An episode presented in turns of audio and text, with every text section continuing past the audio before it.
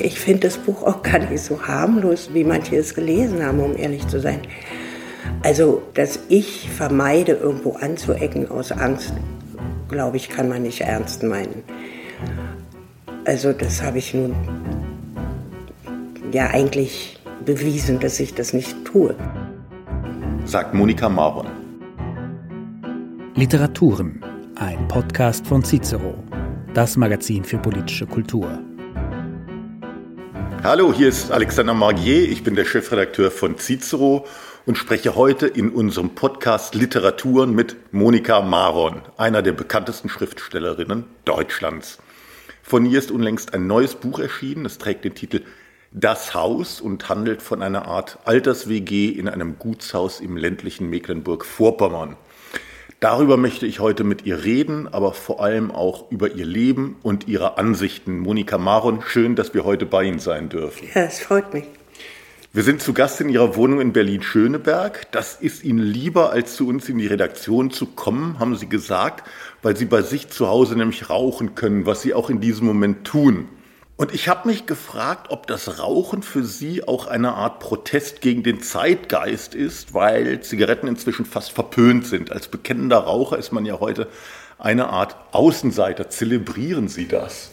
Nee, eigentlich nicht. Es ist nur so, selbst wenn ich es mir abgewöhnen wollte, würde ich das nicht mehr tun wollen, weil jeder das als ein Eingeständnis auffassen würde, nachdem ich mir irgendwie den Ruf erworben habe, eine unentwickelte Raucherin zu sein. Also ich will auch gar nicht aufhören, um ehrlich zu sein, weil es beruhigt mich, es ist schön, also ich rauche gern. Aber selbst wenn ich eigentlich wollte, hätte ich Bedenken, das zu tun, ja, weil es dieses, diese Art von Eingeständnis vermutlich wäre in der Öffentlichkeit. Helmut Schmidt hat auch nicht aufgehört zu rauchen im hohen Alter.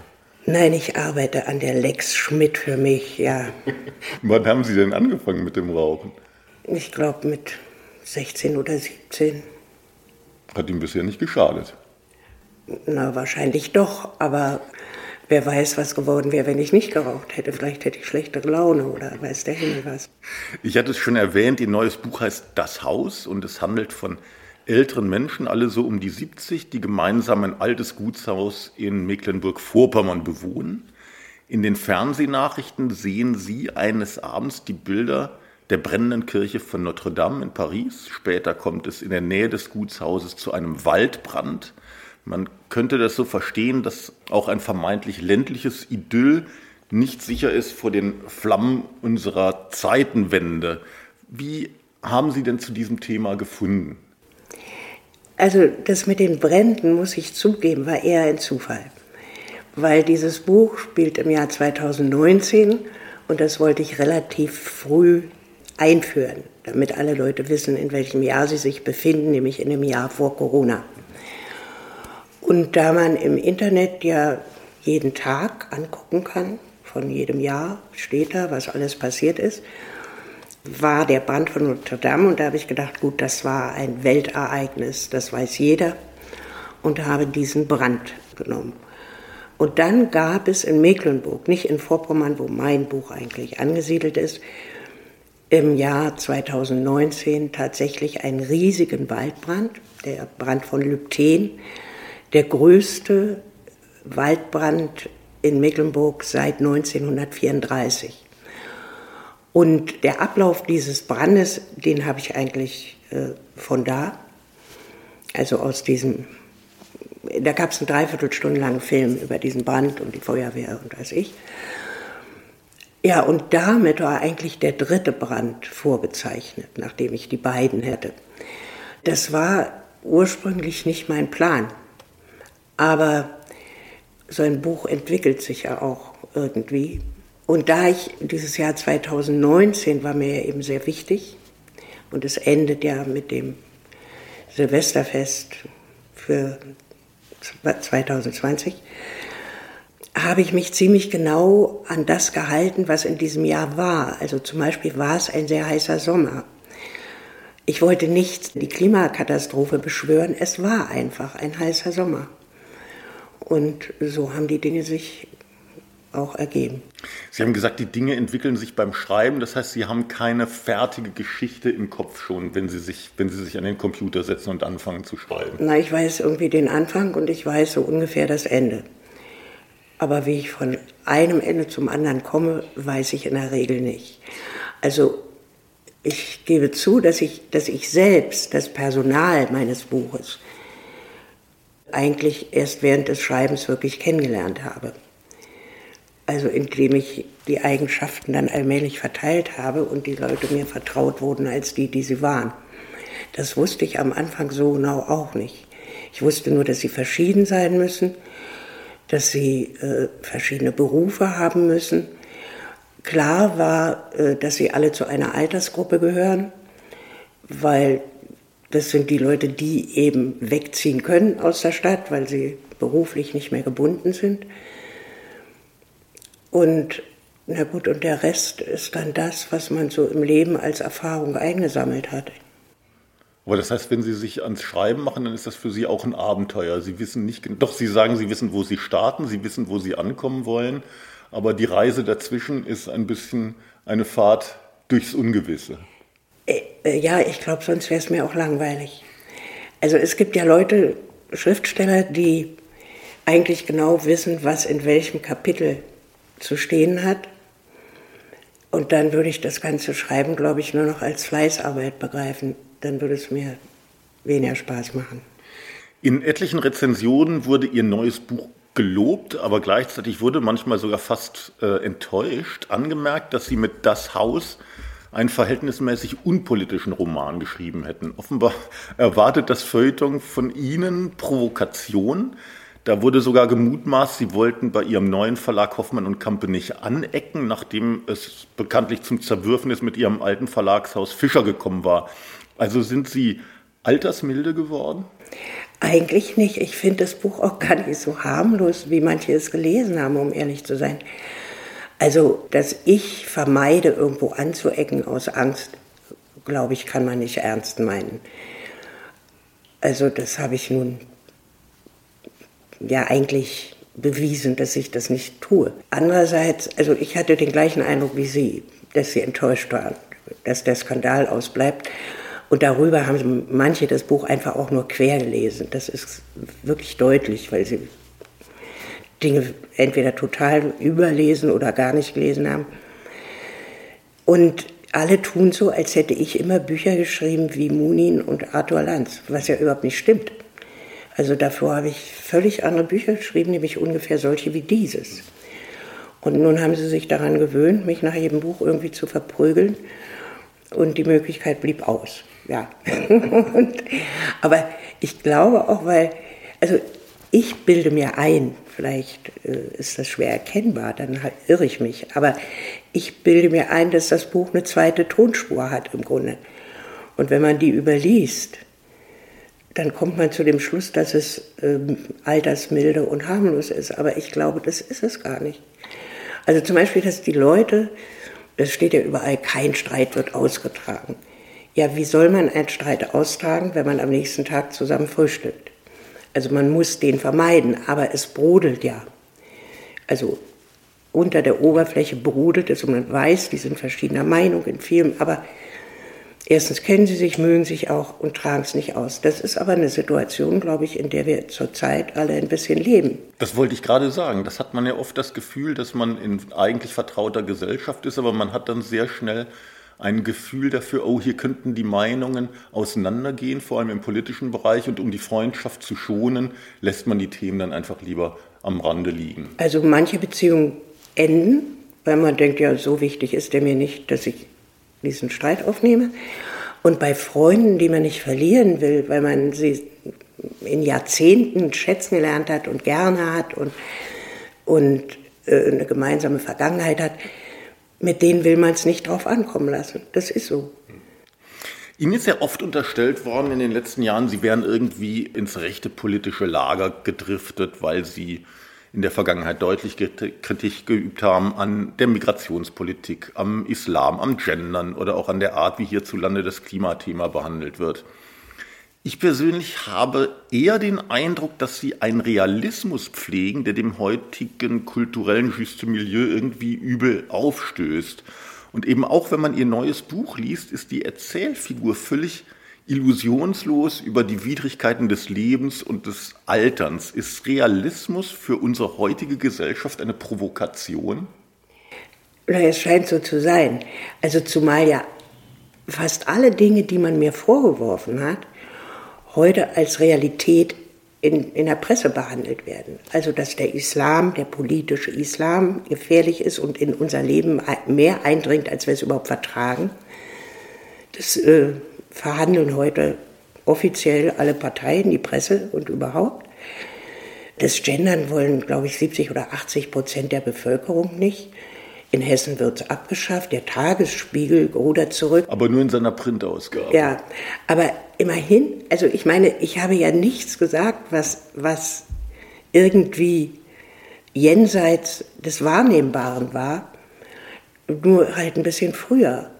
Also nicht nur ich, andere ja auch, die wurden dafür genauso verprügelt. Aber das Seltsame ist, dass sich die Vorwürfe an mich und andere auch jetzt noch wiederholen. Also da war Israel schon passiert. Nach dem 7. Oktober stand irgendwo noch über mich meine dubiosen Ansichten zum Islam, wo ich denke, also im Grunde müsste ja langsam jeder kapiert haben, was mit dem Islam ja auch verbunden ist, wenn er in unsere westlichen Gesellschaften eindringt und in dieser Radikalität sich irgendwie ausbreiten darf. Aber vielleicht ist das ja sogar ein Grund dafür, dass man die Kritik nochmal verstärkt. Dann hat man nämlich festgestellt, oh nein, sie hatte recht, das ist ja besonders. Ja, ganz gut. furchtbar. Ja. Wie interessiert sind Sie eigentlich am politischen Tagesgeschehen? Wo und wie informieren Sie sich? Ach Gott.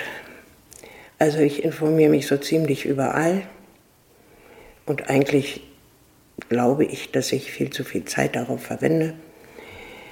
Ich lese, na, was man so kriegt und was man auch zugeschickt kriegt. Freunde schicken ja dann auch Artikel, die man selber nicht hat. Und bei Facebook lasse ich sogar Leute drin mit schrecklichen Meinungen, einfach wegen der Blase, in der man ja nicht sein will, sondern wissen will, was denken die anderen denn eigentlich, auch wenn man sich mit denen nicht weiter auseinandersetzt, aber nur um zu wissen, wie Sie so argumentieren. Sie sagen, ich lasse Leute drin mit schrecklichen Meinungen. Nennen Sie doch mal ein Beispiel. Was, was ist denn so eine schreckliche Meinung? Eine schreckliche Meinung ist, wenn, wenn Sie glauben, dass man, äh, dass die Ukraine von Anfang an sich hätte ergeben müssen. Eine schreckliche Meinung ist, wenn Sie meinen, dass Israel äh, genauso schlimm ist wie die Hamas oder so ähnlich. Also dieses also in die Corona-Diskussion habe ich mich ja wirklich gar nicht eingemischt, aber ich habe jeden verstanden, der sich nicht impfen lassen wollte. Ich wollte eigentlich auch nicht, habe aber, also weil ich sonst bestimmte Dinge nicht hätte wahrnehmen können.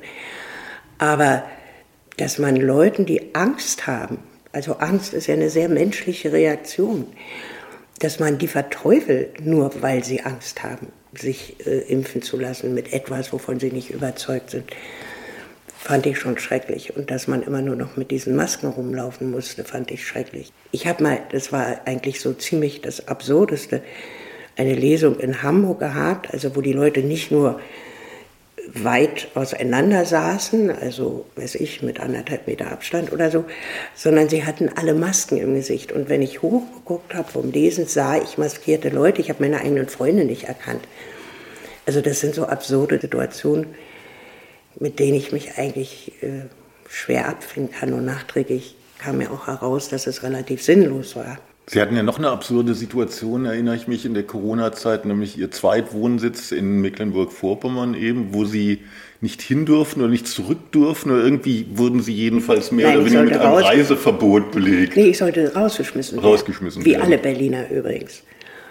Da hat mich dann Cicero ja gerettet. Und als alles längst, längst vorbei war, ich hatte ja dann Widerspruch eingelegt, und als alles längst vorbei war, alle Bestimmungen aufgehoben, dann wurde mitgeteilt, ich hatte recht.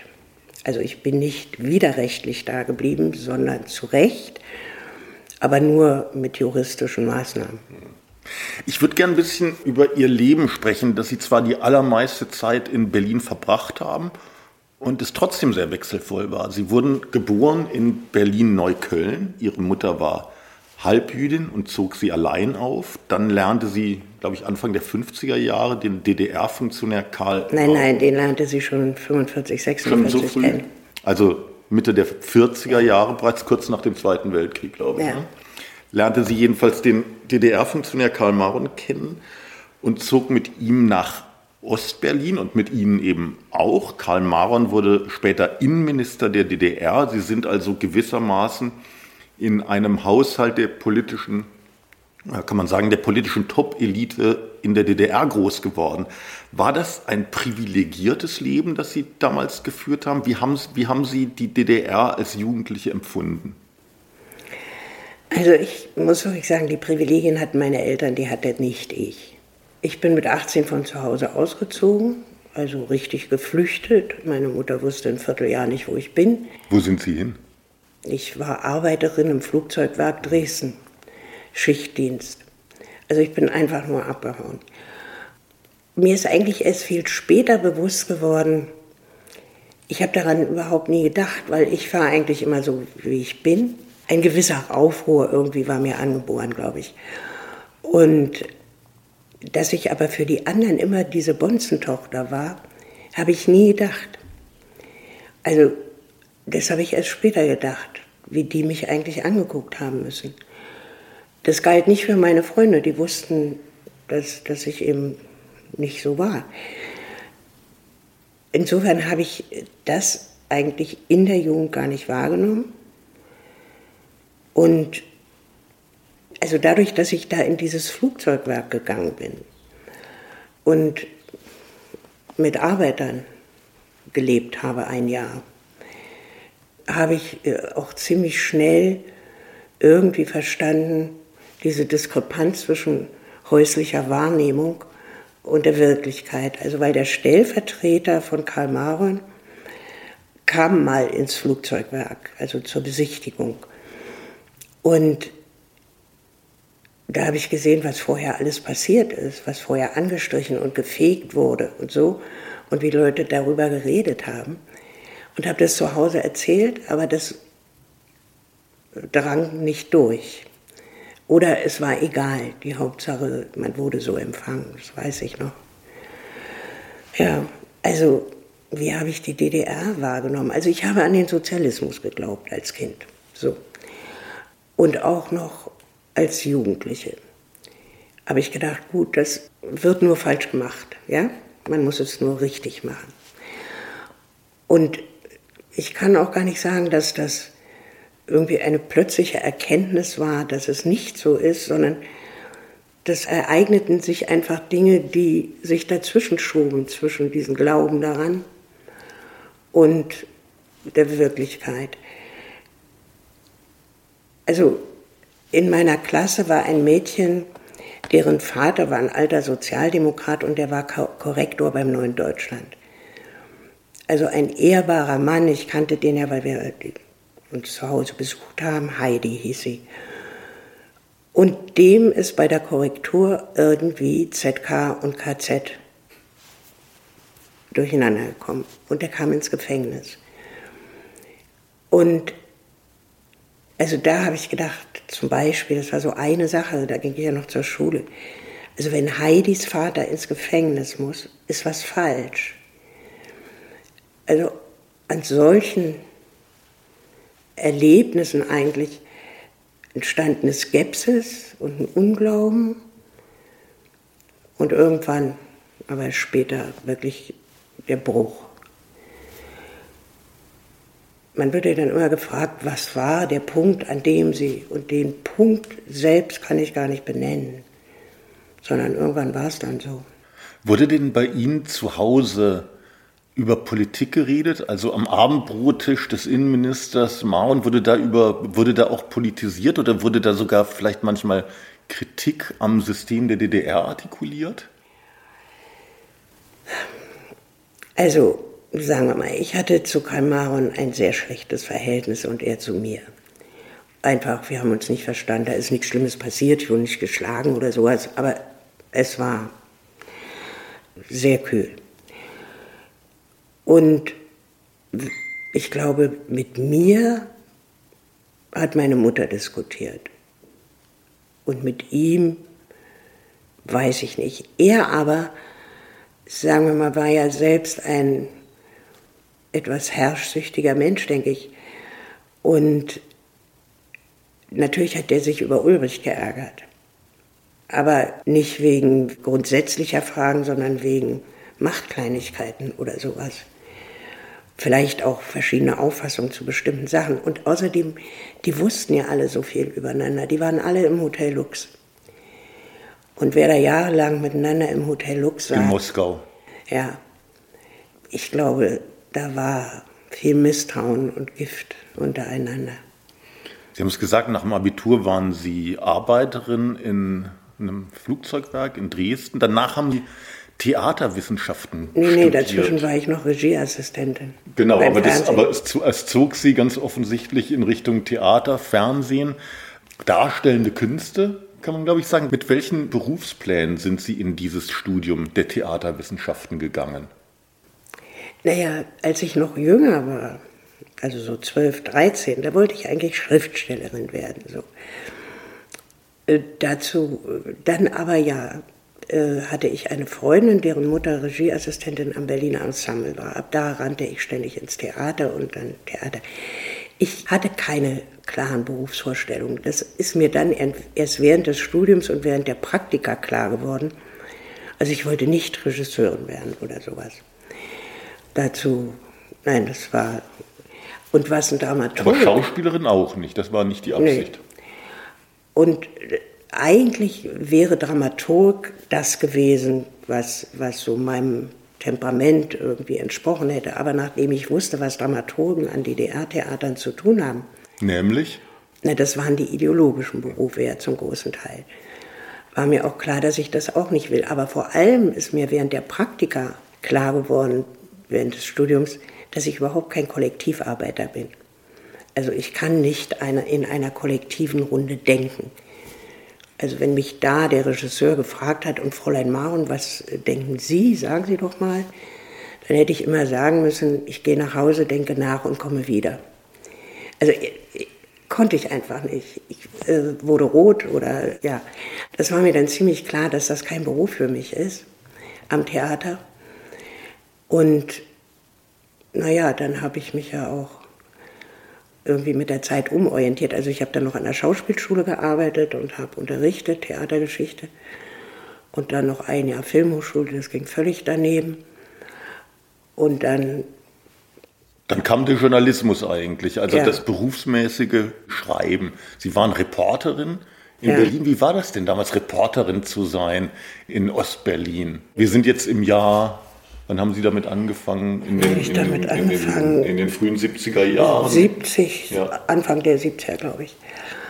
Naja gut, ich war ja immer als Reporterin äh, für Wirtschaft unterwegs, also in Betrieben. Und das war eine sehr lehrreiche Zeit. Das habe ich insgesamt sechs Jahre gemacht.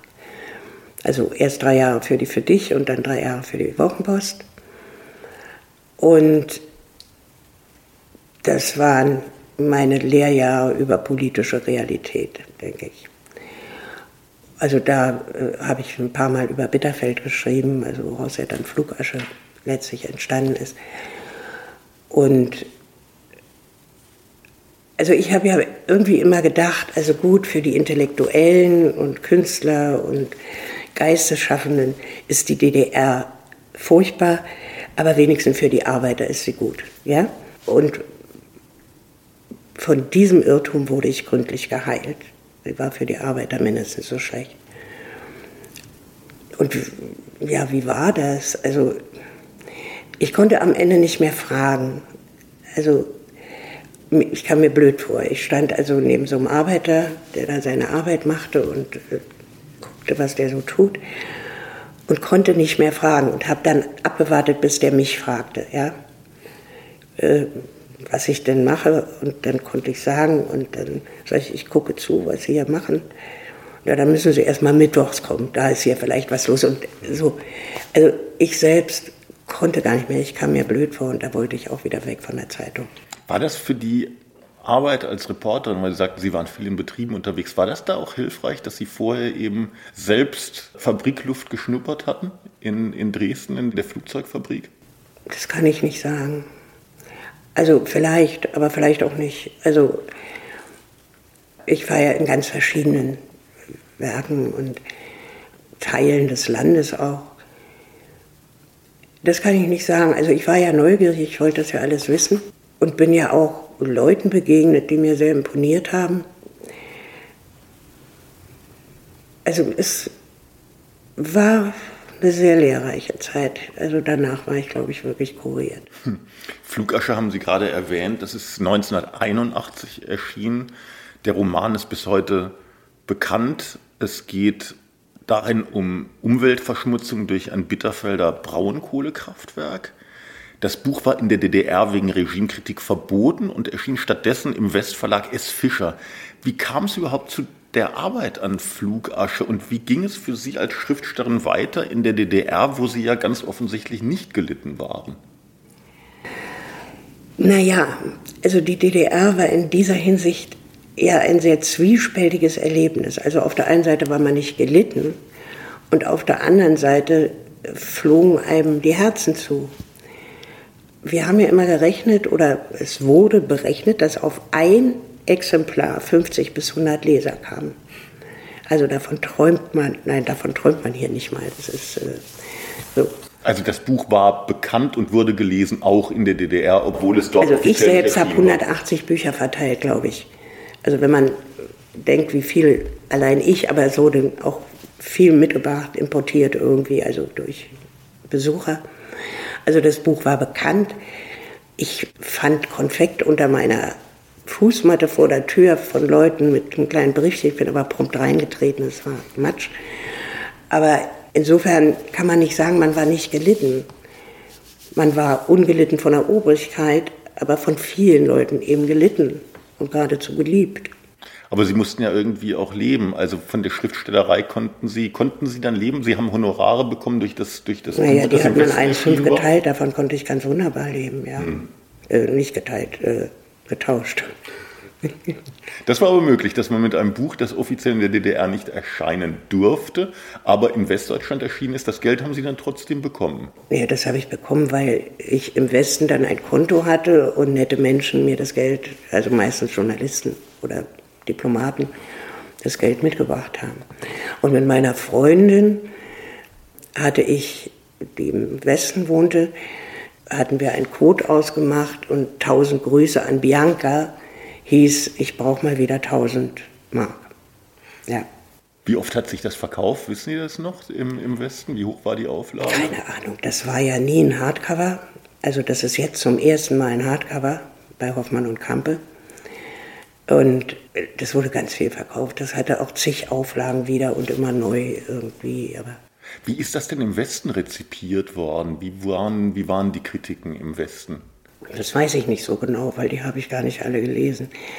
Also auch gar nicht gekriegt und ich fand das ganz angenehm. Ich weiß nur, dass es im Westen vorwiegend als Umweltbuch gelesen wurde, als dass ich es eigentlich gar nicht geschrieben hatte, um ehrlich zu sein.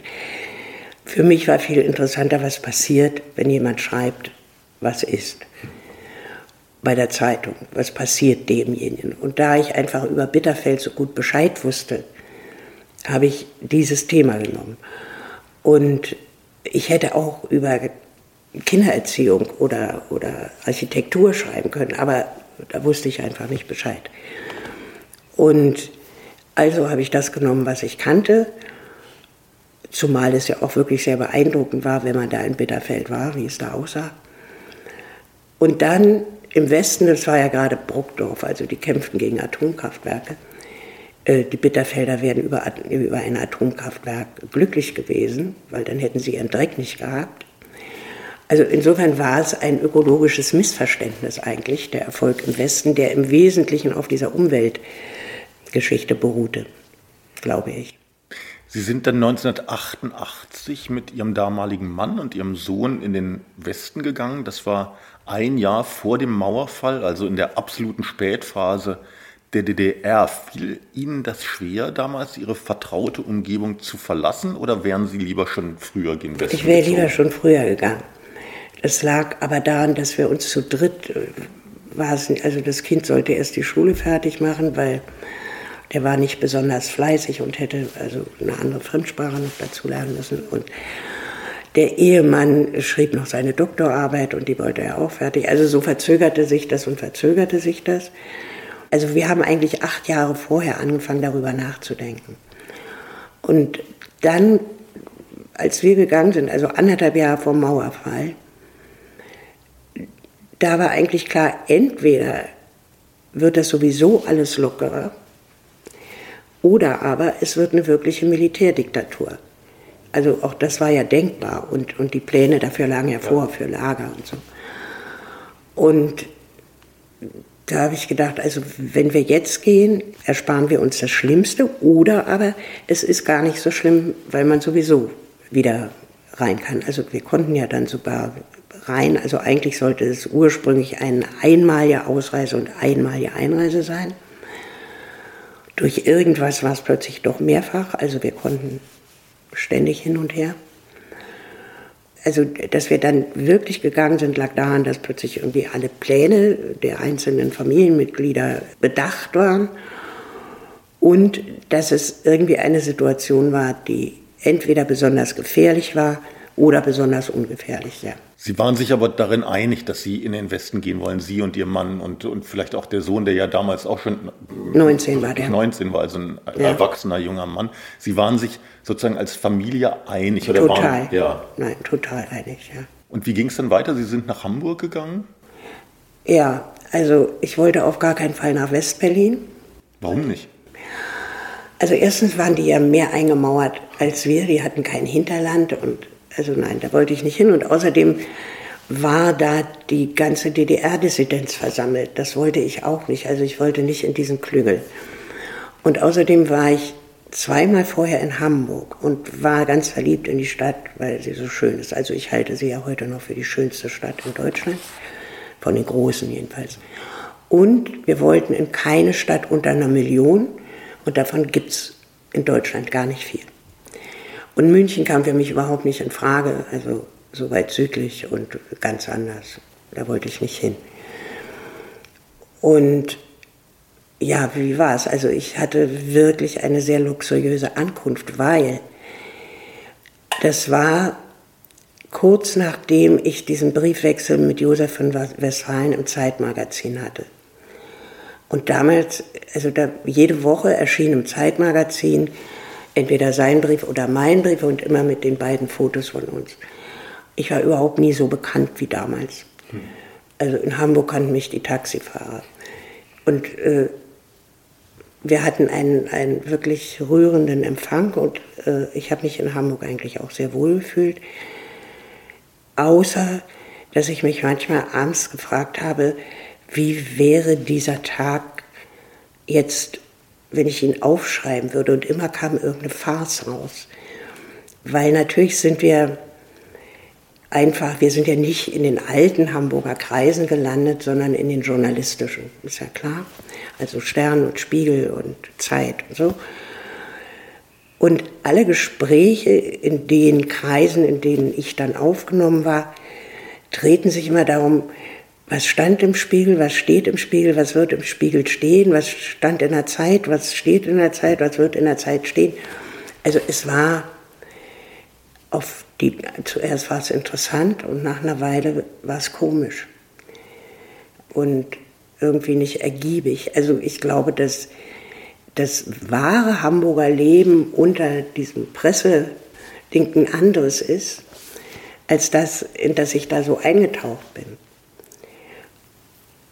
Ja, aber trotzdem, es war eigentlich eine schöne Zeit. Dann anderthalb Jahre später, nachdem Sie im Westen waren, kam der Mauerfall. Hat Sie das überrascht? Wie haben, wie haben Sie das damals erlebt? War das Freude? War das Aufbruchstimmung? Hatten Sie damit gerechnet, dass es so schnell zur deutschen Wiedervereinigung kommen würde? Na, nachdem die Mauer gefallen war, habe ich mit der Wiedervereinigung gerechnet. Da haben alle über mich gelacht. Aber ich weiß, da war ich mal im Hamburger Institut für, also in diesem Remsmar Institut. Mhm. Für Sozialforschung heißt Für Sozialforschung, ja. Eingeladen. Und das war kurz nach dem Mauerfall. Und dann wurde ich gefragt, was ich denke, was jetzt daraus wird. Und da habe ich gesagt, daraus wird die Einheit, weil mir überhaupt nicht einleuchtete, warum es zwei demokratische Deutschlands geben könnte. Also welchen Sinn das haben sollte.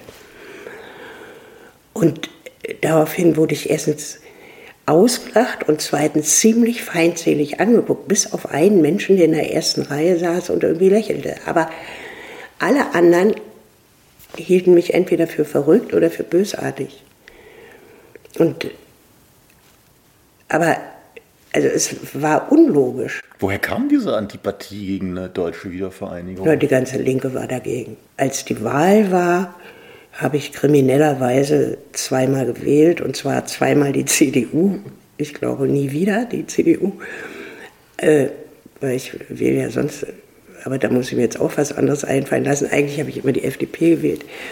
Aber da habe ich in Hamburg gewählt, dann bin ich nach Berlin gefahren, wo ich ja auch noch gemeldet war und eine Wohnung hatte und habe dann nochmal CDU gewählt, weil Lafontaine ja gesagt hatte, das ist viel zu teuer. Also die Linke wollte eigentlich ziemlich geschlossen die Einheit nicht. Ja. Ich habe jetzt gerade im Sommer für eine Cicero-Titelgeschichte mit vielen Menschen gesprochen, die noch in der DDR aufgewachsen sind. Und da habe ich immer wieder zu hören bekommen, dass sich die politische Kultur in der heutigen Bundesrepublik immer mehr in Richtung der früheren DDR entwickeln würde. Da wird dann genannt zum Beispiel eine ja, einseitige Berichterstattung im öffentlich-rechtlichen Fernsehen. Da wird genannt die Cancel Culture an Universitäten oder auch der neue Phänomenbereich verfassungsschutzrelevante Delegitimierung des Staates, wie das so schön heißt. Fühlen Sie sich mitunter auch an die DDR erinnert oder ist das einfach krass übertrieben? Also natürlich, man muss sich erinnert fühlen. Ich glaube, jeder, der das erlebt hat, dem fallen solche Dinge ein. Also bis jetzt ist der Unterschied zum Beispiel, also ich sage es jetzt mal so einfach für mich, in der DDR war mein Buch verboten und damit war auch klar, dass kein anderer Verlag es machen kann. Hier kann mich Fischer rausschmeißen und nach zwei Wochen bin ich bei Hoffmann und Kampe. Also ich bezweifle, dass das einem jungen, noch wenig bekannten Autor genauso gut ergangen wäre wie mir. Ja? Und also wenn man auf die Art rausfliegt und noch kein Standing hat irgendwie, dann kann passieren, dass damit die Karriere beendet ist. Oder man, man weicht aus in ganz andere Verlage. Wir sollten an der Stelle vielleicht noch mal kurz rekapitulieren, weil vielleicht nicht alle Hörerinnen und Hörer sich daran erinnern, wie diese Trennung äh, von Ihnen und dem Verlag S. Fischer vonstatten ging. Der Hintergrund war, glaube ich, dass Sie ein Essayband veröffentlicht hatten im Verlag äh, von Frau Dagen aus dem äh, Buchhaus Loschwitz. Die Frau Dagen hat auch Kontakte zu Götz Kubitschek und dem Verlag Antaios und so. Und, Na, Antaios hat das vertrieben. So. Ja, also Götz Kubitscheks Verlag. Und Götz Kubitschek nee, nicht, ist nicht sein Verlag, sondern sein Versandbuchhandel. Sein Versandbuchhandel. Also das ist wirklich ein Unterschied, mhm. weil der hat auch alle anderen Bücher von mir vertrieben. Alle, mhm. Auch alle, die bei Fischer erschienen sind. Mhm. Nur hat Fischer ihn nicht beliefert, mhm. aber dann hat er es bei einem Grossisten bestellt und oh. da hat er es bekommen. Also erstens, das waren lauter Sachen, die erschienen waren. Also war überhaupt nichts Neues dabei.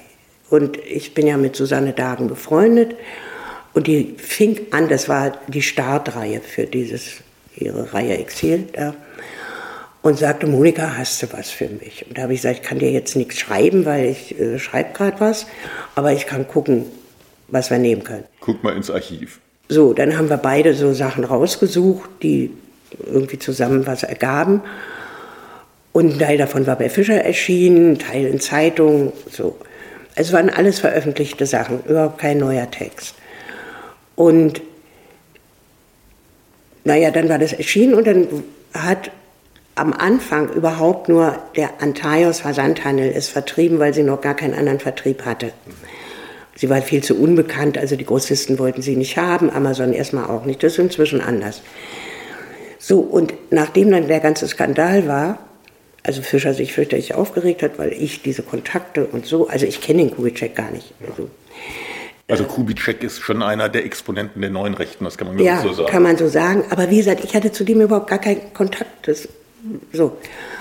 Und da hat der nach der Geschichte, hat der seine Website von seinem Antaios Versandhandel aufgemacht mit Arthur Lanz. Also um zu beweisen, er verkauft Arthur Lanz von Fischer. Hm? Und das wussten die überhaupt nicht. Die wussten gar nicht, dass der sich diese Bücher. Aber der durfte das legal tun. Ja, natürlich. Beim Grossisten bestellt. Der einzige Unterschied war, dass der Verlag ihn nicht beliefert hat. Und das ist ja nun wirklich alles ziemlich lächerlich, oder? Und das wurde dann Ihnen zur Last gelegt? Ich glaube, das ging ja alles viel früher los. Das ging mit Munin schon los. Also da haben die Vertreter schon irgendwie sich empört über so ein Buch. Und ich glaube, die wollten mich schon länger loswerden und dann hatten sie halt einen Anlass. Aber es ist so gekommen, wie es gekommen ist. Und Sie sind, glaube ich, ganz glücklich auch in Ihrem neuen Verlag. Ich bin ziemlich glücklich, also sehr glücklich in meinem neuen Verlag. Und außerdem, Frau Bublitz hat das Ganze ja nicht überlebt. Also die, die Verlegerin von Fischer damals. Ja, ja, die ist danach rausgeschmissen worden. Sie selbst hegen ja fast schon eine leidenschaftliche Antipathie gegen die Grünen, was insofern erstaunlich ist, als dass Sie ja mit Flugasche, vielleicht unabsichtlich, wie Sie gesagt haben, aber trotzdem die Umweltverschmutzung in der DDR als erste überhaupt zum Thema, auch noch zum literarischen Thema gemacht haben.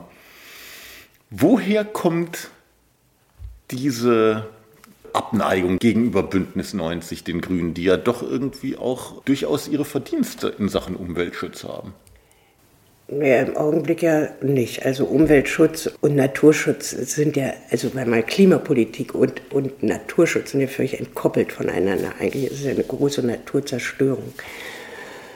Also meine Nähe zu den Grünen war, also ursprünglich dachte ich, als ich aus dem Osten in den Westen kam, dachte ich, das sind meine natürlichen Verbündeten, weil das sind die äh, Revoluzer irgendwie. Und meine ersten Erfahrungen in Hamburg mit denen waren niederschmetternd, ja. Also ich war da irgendwie von grünen Frauen eingeladen und habe in der Diskussion dann irgendwie gesagt, man muss bei allem ja bedenken, dass in der DDR seit 1933 nicht einen Tag Demokratie geherrscht hat. So. Und daraufhin krischen die wirklich los. Ob ich glaubte, das sei hier anders, war wirklich so hysterisch und furchtbar. Und dann habe ich gesagt, na ja gut, wenn Sie denken, dass alles eine Soße ist, müssen wir auch nicht weiterreden. Aber, und das Zweite war, da ging es um den Paragraphen 218 beim Einigungsvertrag. Und da stand das ja alles sehr auf der Kippe und wir hatten ja nun in der DDR gerade diese drei, diese Fristenregelung. Und, dann, und ich gehöre ja zu dieser Generation, die aufgeatmet hat, als die Frauen endlich legal abtreiben durften. So. Weil also dieses Zittern von Monat zu Monat war ja auch furchtbar. Und dann habe ich gedacht, gut, hier ist Hamburg, der Stern, die haben damals diese Aktion gemacht und habe dann mit einer Freundin bei den Grünen, also die vernünftiger war, gesagt, können wir die denn nicht alle mal zusammenrufen? und überlegen, was man da tun kann, damit das in diesem Einigungsvertrag irgendwie vernünftig geregelt wird. Und das war genauso deprimierend. Also erstens haben die gesagt, dass die DDR-Frauen ja sowieso alle hinterm Mond sind, mit denen kann man da gar nichts machen. Und haben überhaupt nicht bedacht, dass die DDR-Frauen in der Regel emanzipierter waren als die Westfrauen, weil die alle ihr eigenes Geld hatten und, und nicht in Abhängigkeiten gelebt haben. Weil es auch sinnlos war, äh, reich zu heiraten. Also erstens gab es nicht so viel Reiche, aber selbst wenn man die Wohlhabenderen genommen hat, weil man wurde danach nicht lebenslang versorgt. Also äh, so Frauen hatten einen ganz anderen Status. Und äh, nicht, dass das Leben für die so toll war, aber sie waren Selbstständiger. Die haben ihre Männer, wenn es nicht klappte, eben rausgeschmissen und haben einen anderen geheiratet. Also das mag ja nicht das Lebensideal sein, aber Jedenfalls waren sie nicht hinterm Mond, sie hatten nur nicht Judith Butler gelesen oder so. Und da habe ich gemerkt, mit denen geht auch nichts. Also das waren meine grünen. Ich habe dann alleine einen Artikel für den Spiegel geschrieben. Also sowas gemeinsam ließen die sich nicht herab. So, und da war erstmal meine Hoffnung in die Grünen sowieso und daraufhin habe ich sie mir kritischer angeguckt, als ich gedacht habe. Und seitdem sie neigen zum Autoritären, sie sind arrogant, sie sind, also wenn man jetzt guckt, wie gering ja ihr prozentualer Anteil, zwar fest, aber bei 13, 14 hängen sie fest und bestimmen in einem Maße das Leben in diesem Land, wie es ihnen eigentlich nicht zusteht. Und ja, darum sind sie mein politischer Hauptfeind. Hauptgegner.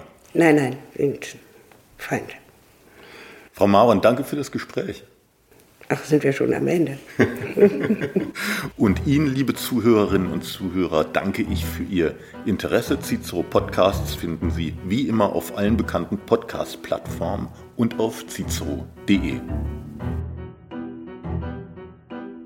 Literaturen, ein Podcast von Cicero, das Magazin für politische Kultur.